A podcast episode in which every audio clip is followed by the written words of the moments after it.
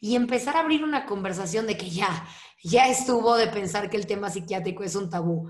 2021, como lo dije hace rato, yo creo que ya estamos en un punto de por fin soltar todas estas etiquetas que existen alrededor de la salud mental. Pues es como cualquier otra rama de la medicina, cualquier otra enfermedad, ¿no? O sea, el cerebro pues también es un órgano que se enferma. Inadecuadas es un espacio para mujeres como tú y como yo, como yo. Mujeres que se quieren cuestionar, que quieren aprender, que quieren crecer. Mujeres que buscan brillar de su propia manera y nunca dentro de un mismo molde. Mujeres que quieren esculpir su propio camino y romper sus propias barreras. Romper sus propias barreras. Y que creen que lo perfecto es enemigo de lo bueno. Me llamo Isabel Suárez y te quiero invitar a que tú y yo platiquemos de forma inadecuada. Inadecuadas, les doy la bienvenida una vez más a este nuevo miércoles Inadecuadas.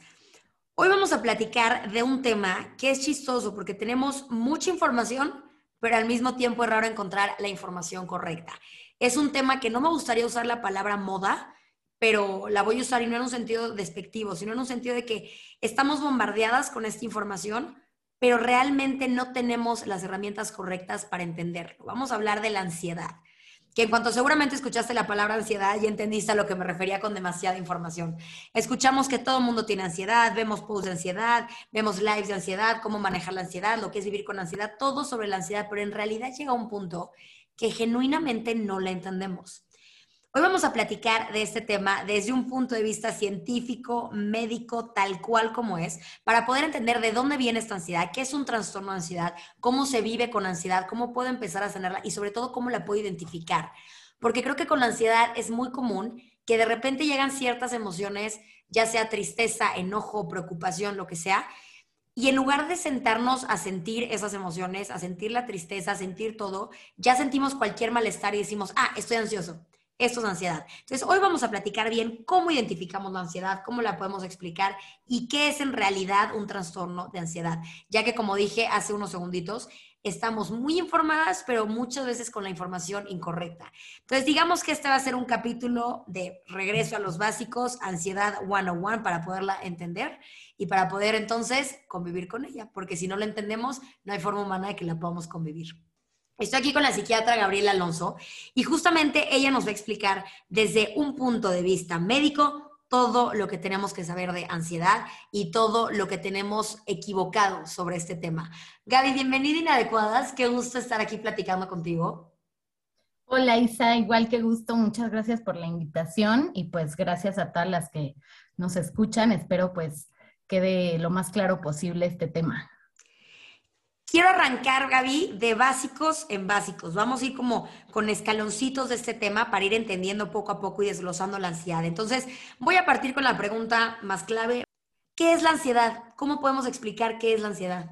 Pues bueno, la ansiedad así por sí sola, eh, pues es una respuesta normal del cuerpo, eh, pues ante una amenaza, ya sea real o percibida, y también ante como la anticipación a futuro, ¿no? Eh, cuando hay eh, pues alguna amenaza de este tipo, eh, se activa el sistema de alerta en el cerebro y pues este sistema de alerta genera los síntomas físicos y mentales como digamos de fight or flight como de pelea o huida, que genera pues esta sintomatología detonada por la liberación sobre todo de noradrenalina. Eso que dices que es una reacción del cerebro como para reconocer una situación de peligro y defenderte. Y corrígeme si estoy mal, pero lo que he visto es que es tan, tan natural tener eso, y no solamente en humanos. Los animales también lo tienen, y tú imagínate que la cebra está tomando agua y de repente ve al león que llega y en ese momento se prende el foquito de la ansiedad para que la cebra reaccione y corra. Lo mismo con un humano estás en la calle y de repente llega un cuate a se prende este chip de la ansiedad para que pueda reaccionar. El sentir una preocupación, a final de cuentas, busca protegerte, no busca que reacciones ante una situación de peligro. Ahora, ¿cuándo pasa que, que entre este problema? que ya solamente estoy sacando ansiedad por ansiedad, que ya no es que esté en una situación de peligro en donde esa química o esa reacción cerebral me esté protegiendo, sino que solamente mi cerebro decide decir, vamos a ponernos bien preocupados todo el tiempo, ahí te voy. Pues mira, sí, generalmente eh, la ansiedad, o sea, ya el trastorno de ansiedad, pues que ya empiece como a detonarse esta sintomatología sin ningún factor estresante, generalmente sucede después de que hubo como estrés constante o varios factores detonantes frecuentes eh, que están haciendo pues que el cerebro dispare y dispare y dispare esta como alarma, digamos. Entonces, eh, pues después de este tiempo ya el cerebro pues llega un momento en el que se queda en alerta constante. Entonces, ya aunque no haya ningún detonante o ningún disparador, eh, el cerebro pues sigue todo el tiempo en constante estado de alerta o de alarma o de hipervigilancia y pues puede generar pues este estado de ansiedad constante o de pronto dispararse eh, como al mayor grado sin ninguna razón. Ahorita me llama la atención que usas una palabra trastorno de ansiedad. Me encantaría que nos explicaras cuál es la diferencia entre sentir ansiedad, aunque sea sin ningún motivo. Un día yo imagínate que me desperté y estuve ansiosa en el día, allá tener un trastorno de ansiedad. ¿Cómo puedo diferenciar entre a mí me da ansiedad o yo tengo un trastorno de ansiedad? Pues bueno, justo como mencioné previamente, pues la ansiedad por sí sola es una respuesta normal a un estímulo en cambio, ya hablamos de un trastorno de ansiedad, pues cuando estas sensaciones de angustia, miedo, preocupaciones excesivas, eh, visiones a futuro como muy catastróficas y estos síntomas físicos ya son constantes y lo más importante para ya hablar de un trastorno de ansiedad es cuando estos síntomas pues generan ya disfunción eh, o deterioro en el estilo de vida o en la calidad de vida de la persona. Me encantaría aquí preguntarte, ya que estamos hablando del tema de los trastornos de ansiedad, los distintos trastornos de ansiedad que existen, porque como que siento que estamos acostumbrados a que nada más existe gente que tiene mucha ansiedad y ya. Incluso nuestra reacción con esa gente es, bueno, pues relájate y ya se va a pasar. Pero existen distintos trastornos de ansiedad que viven la ansiedad desde una preocupación distinta o desde un lugar distinto. me encantaría empezar a explicar brevemente, Gaby, solamente para que la gente que nos esté escuchando pueda como que ir agarrando cachitos, ir hilando o identificarse con, con ciertos trastornos que, ojo, cuando digo identificarse no es lo mismo que autodiagnosticarse. Hay que recordar que esto es un tema psiquiátrico. Primero, oh, quiero mencionar pues sí que todos los trastornos de ansiedad se caracterizan por eh, miedo o angustia excesiva y preocupación. Y pues cada uno se diferencia según la situación que genera pues estos síntomas, ¿no? Eh, en cuanto al trastorno de ansiedad social, que también se conoce como fobia social, eh, pues se caracteriza igual por miedo y angustia excesivos, pero alrededor de una situación en el que la persona está expuesto o en posible juicio de otros, ya sean pues interacciones sociales o desempeñarse en el trabajo o algo frente a otras personas eh, que puedan como observarte y tú sentirte juzgado. Y pues además de esto, a, a la persona con el trastorno de ansiedad social le da miedo también que los otros noten que está ansioso. Eh, entonces, pues suelen eh, tener ya conductas evitativas, ¿no? Ante las situaciones sociales, eh, ya sea que las eviten o si las tienen que vivir, las enfrentan con un miedo intenso y pues muchísima angustia alrededor de esto. ¿Se nace con un trastorno de ansiedad social o más bien, como explicabas hace rato, hay cierta preocupación que se va haciendo una bolita de nieve para que la persona genere este trastorno? Pues en realidad prácticamente como la mayoría o todos los trastornos psiquiátricos o todos los trastornos mentales eh, son multifactoriales, ¿no? O sea, sí puede haber cierta predisposición genética eh, o puede ser pues también sí por, eventos eh, estresores o traumáticos que lo generan, ¿no? Ya sea, por ejemplo, en la ansiedad social, que después de que una persona tuvo una presentación y pues tuvo muy mal desempeño o lo regañaron o lo criticaron muchísimo, ya desarrolla este trastorno y este miedo pues como a volver a experimentar algo parecido. Me quiero meter, Gaby, a uno que digo, creo yo, que es uno de los trastornos más comunes, que es el trastorno de ansiedad generalizada. ¿Qué es lo que diferencia este trastorno? ¿Qué lo causa? ¿Cómo es esto de que generalizada?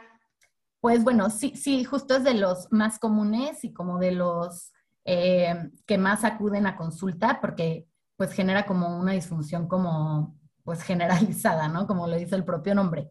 Eh, este pues se caracteriza igual, pues miedo, preocupación excesiva, pero que es persistente, ¿no? La mayoría de los días, la mayoría del tiempo durante el mismo día eh, y durante este tiempo pues la persona se siente inquieta, muy cansada, tiene problemas para la concentración, se irrita fácilmente, presentan eh, pues tensión muscular, afecta el sueño y pues igual genera pues esto un deterioro, ¿no? Ya que pues no pueden trabajar igual, no pueden rendir igual, eh, todo el tiempo están pues con pensamientos a futuro, qué va a pasar, ¿no? Entonces es prácticamente estar ansioso todo el tiempo. ¿Y esto se activa y se desactiva? ¿La persona constantemente vive en ese estado o es como un tema cíclico que de repente vas a sentir ansiedad generalizada todo el día, pero en épocas de tu vida no? O sea, ¿se vive de manera constante o hay ciertas cosas que lo, que lo detonan? Pues es casi constante, o sea, tengo así como el diagnóstico se hace como en un periodo de seis meses que la mayoría de los días esté presente, ¿no? Entonces eh, prácticamente está presente sin algún factor estresor. Hay días que puede no estar, ¿no? O estar menos intensa. Y sí también empeorar cuando hay como una causa eh, que generalmente la causa es, no amerita este nivel de ansiedad, ¿no? Y es la ansiedad excesiva alrededor de la preocupación juntando lo que llevas diciendo antes, que un trastorno de ansiedad se puede activar como por periodos de ansiedad muy fuertes en los que el cerebro se queda en un estado de alerta, Hablando específicamente del trastorno de ansiedad generalizada, un periodo de mucho estrés en una persona, de mucha preocupación, donde el cerebro estuvo haciendo estos disparos de ansiedad constantes, que ya se convierte en un trastorno de ansiedad generalizada. Es que suena, suena como, muy, como muy negativo el decir que un periodo de tu vida que generó tanto estrés, ya de por vida te va, te va a dejar ese trastorno. Si tú logras descubrir qué fue lo que generó en un inicio este trastorno de ansiedad generalizada, ¿lo puedo quitar o cómo puedo convivir con esta ansiedad sin que ese periodo de estrés en mi vida me haya dejado este regalito el resto de mi vida? No sé si me estoy dando a entender con la pregunta. Sí, eh, pues generalmente ya, eh, pues después de algún eh, periodo de estrés o algo que, que, generó como ya este trastorno de ansiedad generalizada, pues ya se modificó como todo el sistema de neurotransmisión a nivel cerebral, ¿no? Entonces, eh, pues sí son también como una solución o un esquema multidisciplinario para mejorarlo, ¿no? Generalmente, pues sí se utilizan medicamentos, generalmente antidepresivos, como para volver a regular esta liberación de neurotransmisores y pues en conjunto idealmente con una psicoterapia que justo te ayude como a eh, obtener herramientas para enfrentar estos episodios de ansiedad me gustaría meterme y preguntarte sobre el trastorno de pánico, porque creo que muchas veces no entendemos la diferencia entre la ansiedad y el pánico. Primero que nada, ¿qué es un trastorno de pánico? ¿Cómo se, distingue de un trastorno de ansiedad? Pues bueno, aquí primero hay que eh, diferenciar dos cosas, ¿no? Una cosa es el ataque de pánico único como, como episodio, ¿no? Y otro ya es el trastorno de pánico. El ataque de pánico eh, puede acompañar como a otro trastorno de ansiedad o puede acompañar a algún otro trastorno mental eh, o puede aparecer pues así esporádicamente, ¿no? El ataque de pánico es este episodio donde la ansiedad alcanza su máxima intensidad eh, y pues tienen muchísimas presentaciones, eh, generalmente pues con muchos síntomas físicos, ¿no? Palpitaciones, sudoración, temblor, falta de aire, eh, presión en el pecho, náusea, mareo, sensación de desmayo, hormigueo, todo esto, ¿no? Ya se considera un trastorno de pánico cuando estos ataques de pánico aparecen pues de manera inesperada y de manera recurrente y además ya generan como una preocupación constante sobre presentar otro ataque de pánico o sus consecuencias, ¿no? O sea, pensar qué tal que me muero la siguiente vez que me va, que me va a dar, o qué tal que eh, estoy en un lugar y me da un ataque de pánico y nadie me puede ayudar, ¿no? Entonces, eh, eso ya es como el trastorno de pánico. Cuéntame cuál es la diferencia, porque creo que muchas veces pensamos que es lo mismo, un ataque de pánico y un ataque de ansiedad. Eh, pues en realidad el ataque de ansiedad, como tal como definición eh, pues a nivel psiquiátrico no existe, ¿no? Existe simplemente el, el, ataque pánico o, bueno, los trastornos de ansiedad, ¿no? Que en general, pues estos trastornos de ansiedad suelen ser como más constantes, más estables o detonados por alguna situación específica, ¿no? Según el tipo de trastorno de ansiedad. Y pues el ataque de pánico, pues es este episodio como de ansiedad eh, en su máximo punto, que alcanza su máximo así en minutos y pues acompaña estos síntomas físicos mencionados. Y ahora cuéntame algo, Gaby. Empecé el capítulo platicando de que la ansiedad como que es un tema que hoy en día nuestra generación no tiene muy identificado y se habla de ansiedad y escuchamos que todo el mundo tiene ansiedad en niveles más bajos o más fuertes, pero que la ansiedad es un estado como presente y constante en nuestra generación. Me encantaría aquí preguntarte, ¿cuándo es tiempo de ir al psiquiatra? ¿Dónde puedo encontrar yo esa diferencia entre decir, estoy ansiosa y me da mucha ansiedad, pero lo puedo trabajar en terapia, a cuándo ya tengo que tomar el siguiente paso y acudir a un psiquiatra? Pues bueno, cuando, o sea, por sí solo, ¿no? Sin acompañamiento de un terapeuta o pues en caso que el terapeuta no lo sugiera y tú ya sientes pues justo, ¿no? Que no estás como resolviendo muy bien estos síntomas, y pues ya notamos que esta ansiedad o las preocupaciones ya son como desproporcionadas y continúan, aunque ya no haya como este factor eh, detonante y pues si afecte nuestras actividades normales, ya dejamos de salir, no dormimos bien, hay cambios en el apetito, etcétera, pues ya se debe considerar acudir con un psiquiatra, ¿no? Sobre todo primero para que haga eh, pues un diagnóstico adecuado y pues en caso necesario iniciar algún tratamiento. Y pues en el caso sí de, estar en terapia, muchas veces el mismo terapeuta eh, identifica que pues como con las herramientas prácticas no es suficiente y él te indica, pues yo considero que es importante que acudas con un psiquiatra, ¿no? ¿Cómo funciona, Gaby, una sesión con el psiquiatra? Creo que esta es una duda que muchas personas tienen porque, como lo comentaba contigo antes de grabar, el psiquiatra sigue siendo un tabú enorme que es voy al psiquiatra, pero tengo que ir escondidas, pero entonces la medicina no le puedo decir a nadie que tomo ni antidepresivos ni ansiolíticos porque qué vergüenza ir al psiquiatra es de locos. Y de verdad que estamos entrando a un punto que estamos en el 2021. Por favor, podemos empezar a aceptar que un medicamento psiquiátrico tiene la misma importancia y la misma normalidad que cualquier otro tipo de medicamento, así de fácil. Una persona con diabetes toma insulina, una persona que tiene un tema mental necesita cierto medicamento. Y esto no quiere decir que no haya sido lo suficientemente fuerte o valiente para trabajar esto en terapia sin necesidad de una medicina. Quiere decir que tu cuerpo necesita una ayudadita extra, sin importar cuántas ganas le eches, sin importar lo valiente, lo dedicado que seas a la terapia. Al ser esto un tabú, muchas veces, incluyéndome a mí, si te soy honesta, Gaby, no sabemos cómo funciona una sesión con un psiquiatra. Me gustaría que nos platicaras cómo es, para que la gente que nos esté escuchando, si tiene como, como esta espinita de acudir con un psiquiatra, sepa lo que le espera o le dé un poquito más de paz, que nos expliques cómo va a funcionar este acercamiento. Pues, pues sí, justo como decías, que eh, pues es como cualquier otra rama de la medicina, cualquier otra enfermedad, ¿no? O sea, el cerebro pues también es un órgano que se enferma, entonces pues es prácticamente muy similar la valoración. Eh, pues llegas tú con el psiquiatra y se interrogan los antecedentes personales, los antecedentes familiares, eh, si hay consumos de algún otro medicamento u otra sustancia, ¿no? Eh, generalmente así como la historia clínica, ¿no? Que se hace prácticamente pues con cualquier valoración médica. y posteriormente pues se interrogan. Los síntomas presentes o el motivo de la consulta y ya ahí, pues más o menos según lo que el paciente te va diciendo, ¿no? De que no, pues es que pues llevo unos meses que me siento así, así, pues ya el psiquiatra como que va indagando en estos síntomas y haciendo como preguntas más dirigidas según como lo que vaya detectando y lo que cree que más o menos está presentando esta persona para ya ir guiando la entrevista y pues detectar de qué se trata. Me encantaría preguntarte acá, el tema del medicamento, como lo, como lo dije hace rato, es un tabú gigante, gigante, gigante.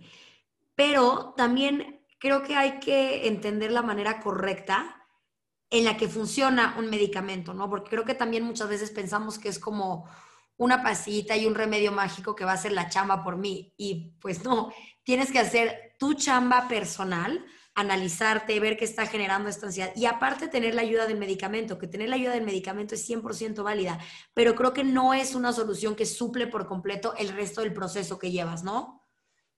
Exactamente. O sea, los medicamentos psiquiátricos, pues justo, funcionan como cualquier otro medicamento que conocemos, es decir, eh, modifican eh, o dan lo que hace falta en el órgano pues requerido, ¿no? A tratar, que pues en este caso es el cerebro, ¿no? Y pues justo es importante para esta parte entender que los trastornos mentales pues no nos los imaginamos, ni solo son como emociones que siento en ese momento, o sea, realmente hay una alteración a nivel cerebral que debe ser tratada, eh, así como se puede alterar pues cualquier otro órgano otra enfermedad, ¿no?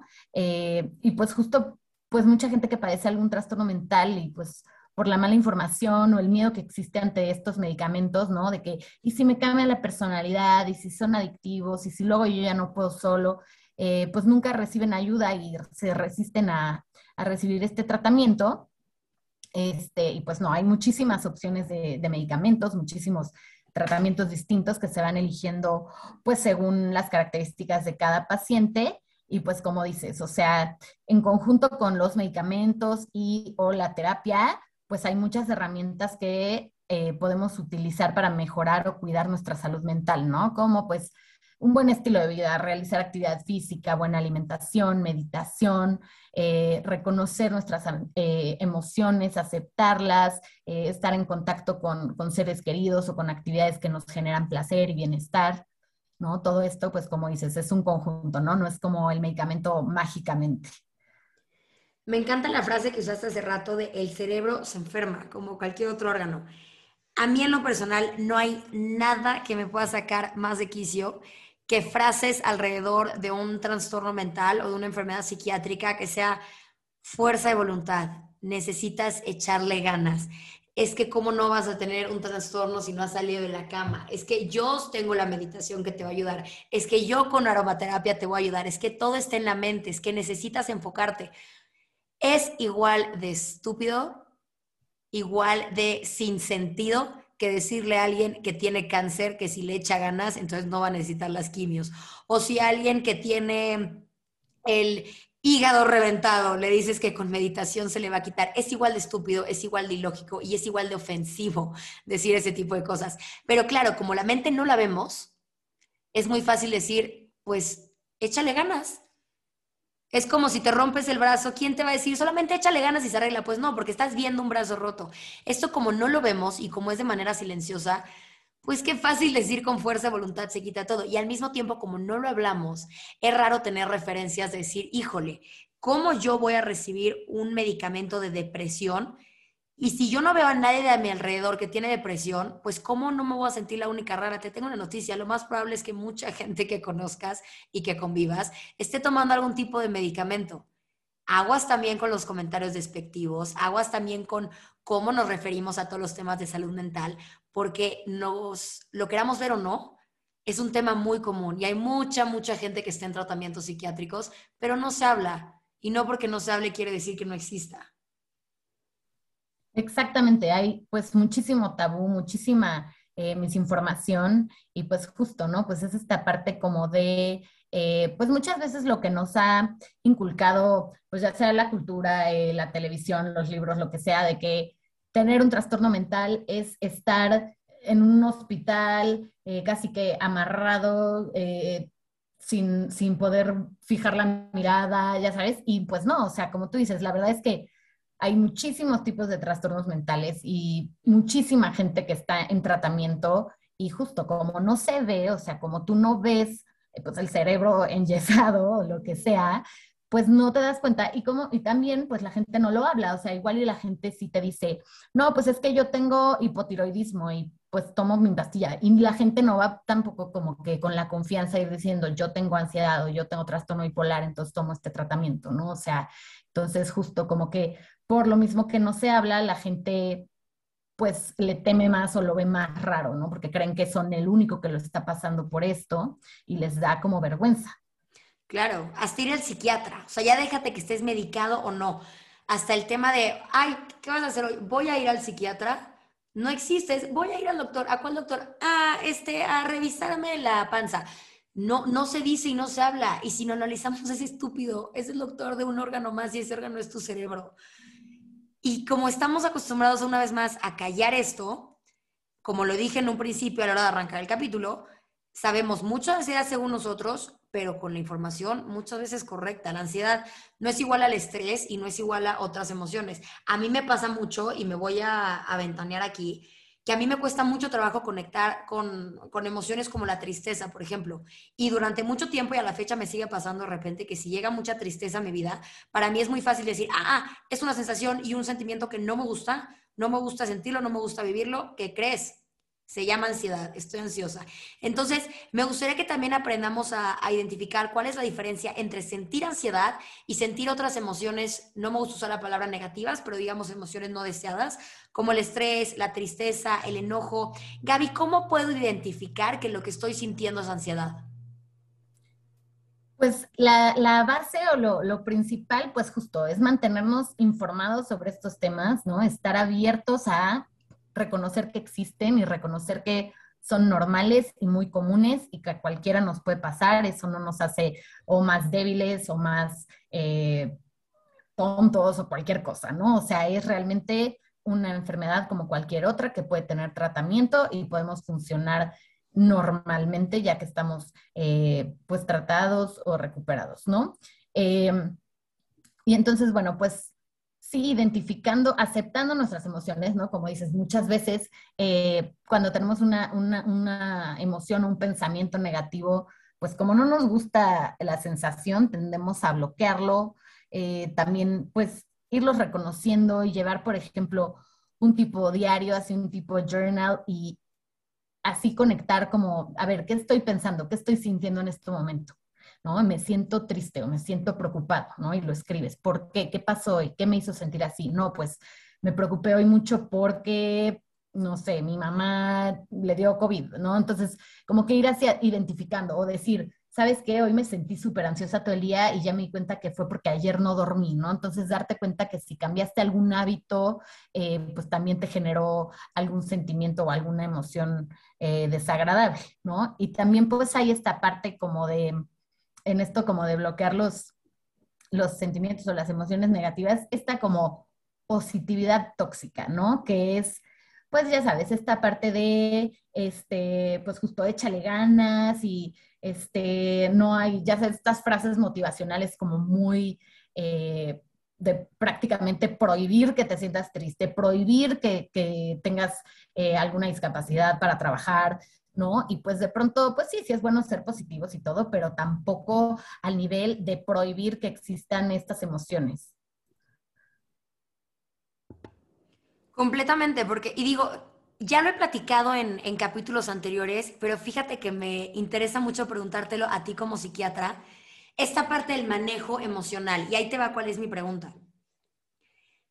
Hemos hablado en capítulos pasados de lo que pasa cuando no te atreves a sentir una emoción y la referencia que teníamos era que pues esa emoción se pudre y se va juntando.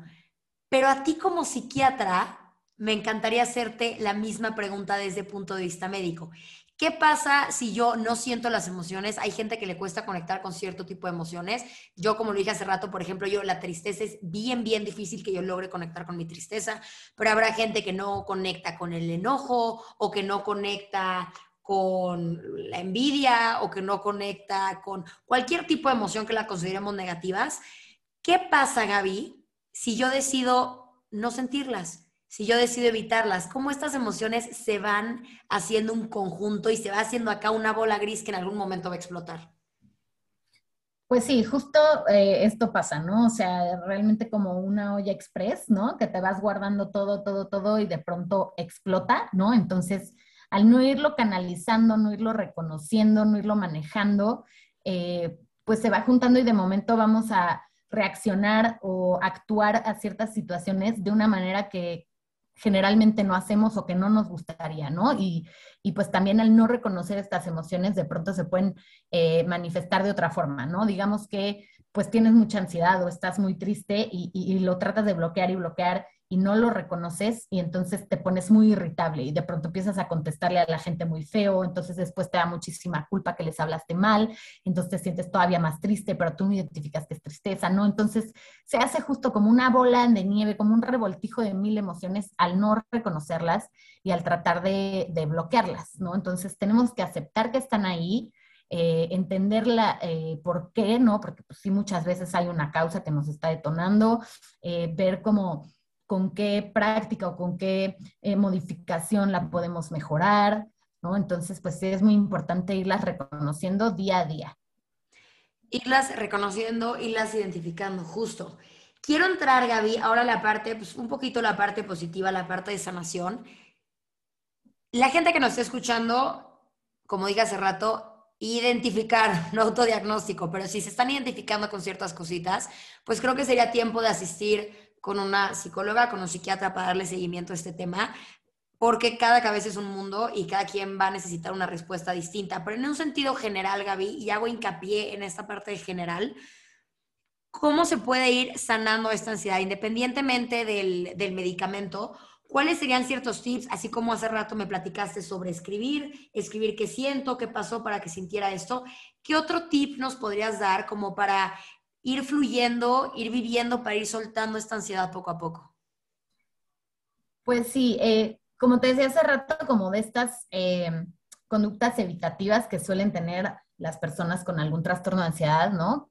Eh, pues evitan, ¿no? Las situaciones que les detonan la ansiedad y pues esto solo lo esconde temporalmente, ¿no? Y no es como que vas a poder, pues, esconderte todo el tiempo de estas situaciones. Entonces, pues sí, existen muchas modificaciones, muchos eh, cambios en el estilo de vida de manera positiva, ¿no? Como mencionaba antes, pues realizar actividad física, una buena alimentación, dormir bien, estar en contacto con seres queridos, ¿no? Tener como una buena red de apoyo, hacer actividades que nos generen placer y pues también, por ejemplo, técnicas de relajación, ¿no? Para como el momento en donde estás sintiendo la ansiedad, eh, como pues son ejercicios de respiración, meditaciones, eh, hay este ejercicio como de escanear todo tu cuerpo, ¿no? Ir sintiendo desde las puntas de los dedos de los pies hasta la cabeza, ir sintiendo qué parte tengo tensa, la voy relajando, ¿no? Y pues sí, esta parte como de escribir los pensamientos y sentimientos que tienes, eh, el mindfulness, que es como, consiste esto en como estar en el presente, ¿no? Reconocer que estás sintiendo en el presente eh, y aceptar estos pensamientos y como saber que están ahí, dejarlos pasar, ¿no? No tratar de como bloquearlos de golpe. Eh, pues todas estas son como prácticas que te ayudan pues a ir enfrentando la ansiedad o estas emociones negativas.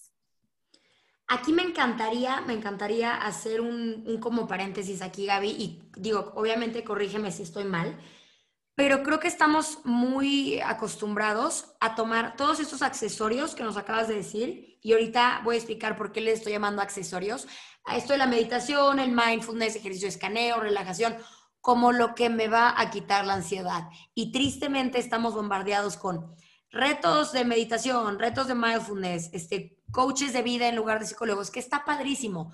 Todo lo que te ayude, sea tarot, sea meditación, sea hacer ejercicio, sea escribir, sea lo que sea, todo lo que a ti te ayude está excelente. Pero esto no suple una terapia psicológica o un medicamento psiquiátrico. Vuelvo a poner el ejemplo de otro tipo de enfermedad porque creo, que es una de las formas más fáciles de entenderlo, pero es como si dices, yo tengo, eh, soy diabética y entonces en lugar de tomarme la insulina, lo que voy a hacer es salir a correr, meditar y tomarme una botella de agua con dos cucharadas de chía todas las mañanas. Pues sí, chance me puede ayudar a reducir los niveles de insulina y de azúcar y glucosa en el cuerpo y todo, pero no suple mi medicamento. Entonces, quitarnos de la cabeza que somos tan fuertes y tan fregones que meditando y saliendo a correr vamos a poder con un trastorno de ansiedad solos. No es que no seas fuerte y que no seas fregón, es que tu cerebro necesita esa ayuda extra. Y yo creo que de las últimas preguntas que me gustaría hacerte, Gaby, hace rato dijiste algo bien importante que es canalizar, canalizar emociones y canalizar ansiedad. Creo que si la ansiedad no la tratamos de raíz y si no tomas la terapia correcta para ver qué le está generando, qué le está detonando, es muy común que canalicemos ansiedad de forma incorrecta llamemos que la canalizamos vía la comida, comiendo en exceso o dejando de comer, o la canalizamos por una vía sexual, o la canalizamos con algún vicio como cigarro, alcohol.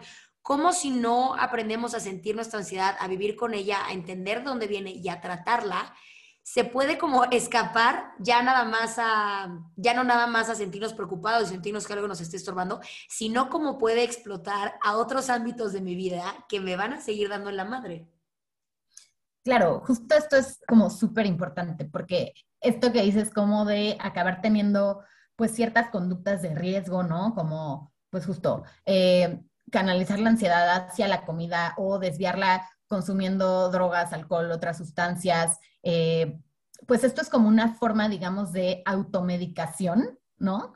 Este, pero pues no controlada, ¿no? Y no saludable.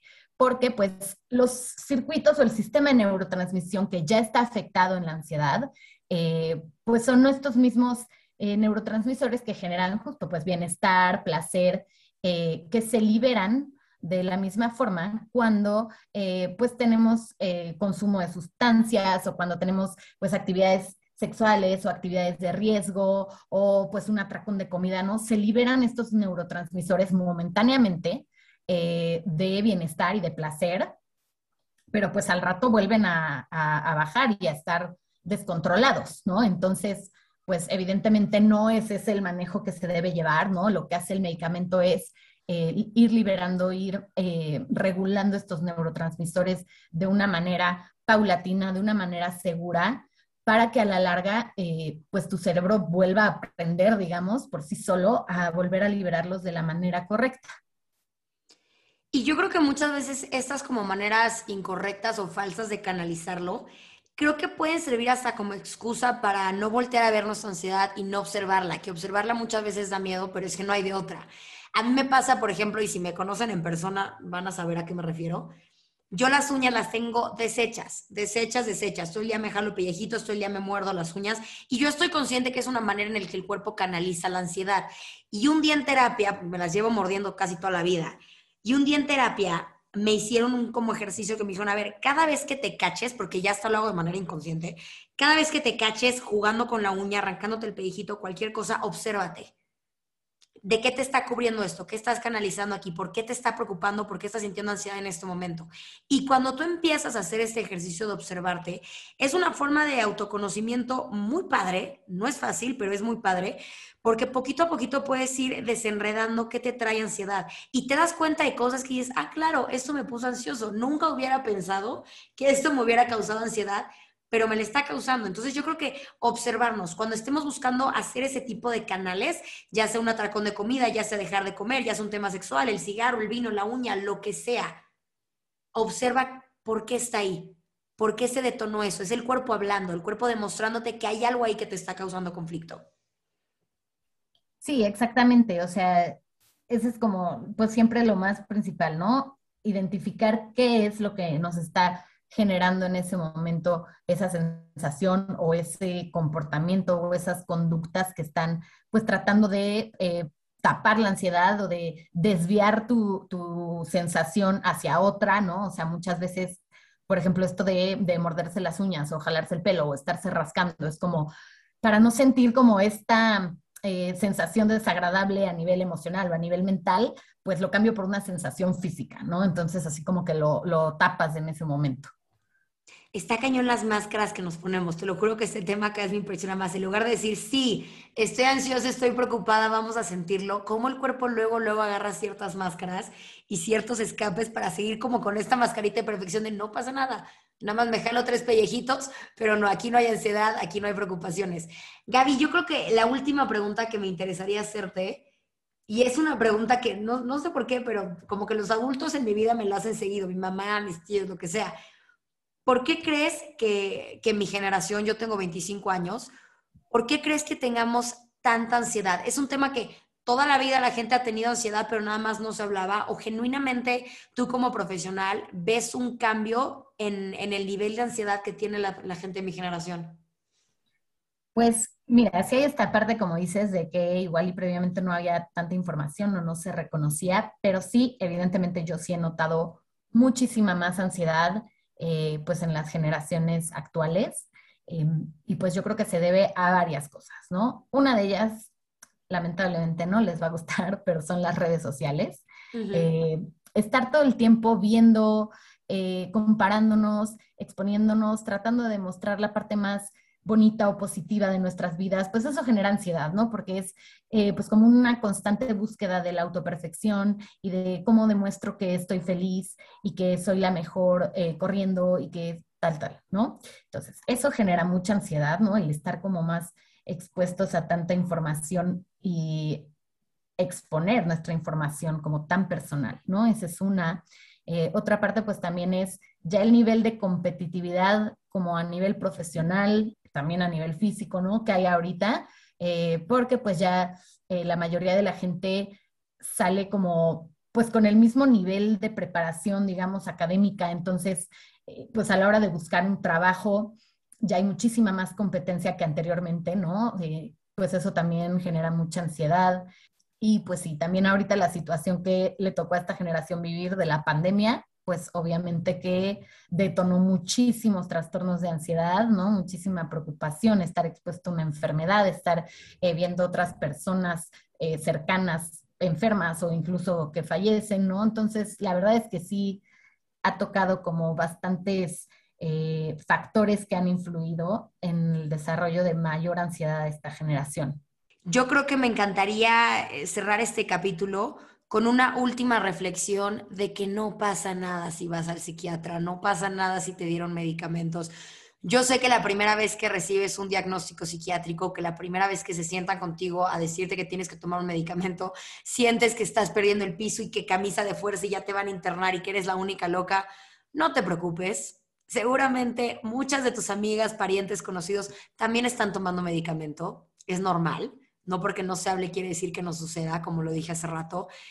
Y animarnos de una vez por todas a admitirnos que hay veces que no podemos solamente con meditación, con hacer ejercicio, con echarle ganas. Hay cosas que van mucho más profundo, hay cosas que es un nivel químico, es un nivel cerebral, que por más que tú le eches ganas, reces, medites, hagas la yoga nueva, el mindfulness, lo que sea, no vas a controlar muchas veces los químicos que suceden adentro. Entonces, empezar a quitar todo este tabú, no solo contigo mismo, sino también con las personas que te rodean. Si conoces a alguien que tenga un trastorno de ansiedad, alguien que vaya al psiquiatra, alguien que toma medicamentos, no lo juzgues. Vete a ti mismo con, con compasión en este proceso, al de al lado también, y empezar a abrir una conversación de que ya, ya estuvo de pensar que el tema psiquiátrico es un tabú 2021, como lo dije hace rato, yo creo que ya estamos en un punto de por fin soltar todas estas etiquetas que existen alrededor de la salud mental. Sí, totalmente de acuerdo. O sea, entender, pues justo, primero que nada, que es una especialidad médica, ¿no? Y son enfermedades al igual que cualquier otra, no porque no se vean, no son reales, o no por como nos las pinten, significa que eh, son personas que no se pueden controlar o son personas violentas, ¿no? O sea, entender que le puede pasar a cualquier persona y pues recibir tratamiento en caso necesario, pues es la mejor manera de seguir adelante y de recuperar tu funcionalidad y de sentirte otra vez como tú mismo. Me llevo esa última frase, sentirte otra vez como tú mismo para cerrar este capítulo, Gaby. No sabes cómo te agradezco de verdad esta conversación, esta explicación. Espero que con este capítulo logremos normalizar un poquito más el tema.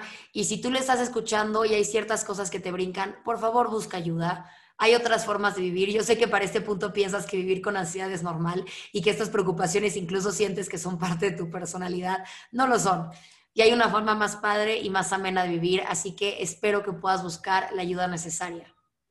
Muchísimas gracias a ti, Isa, por la invitación y pues otra vez espero pues a todas les haya quedado como lo más claro posible y pues puedan en caso necesario identificarlo y saber trabajarlo y saber eh, pues a dónde acudir en caso de pues presentar algo de este tipo. Gaby, muchísimas gracias nuevamente. Gracias a todas las que nos están escuchando y nos vemos, ya sabes, en dos semanitas en el siguiente miércoles de Inadecuadas.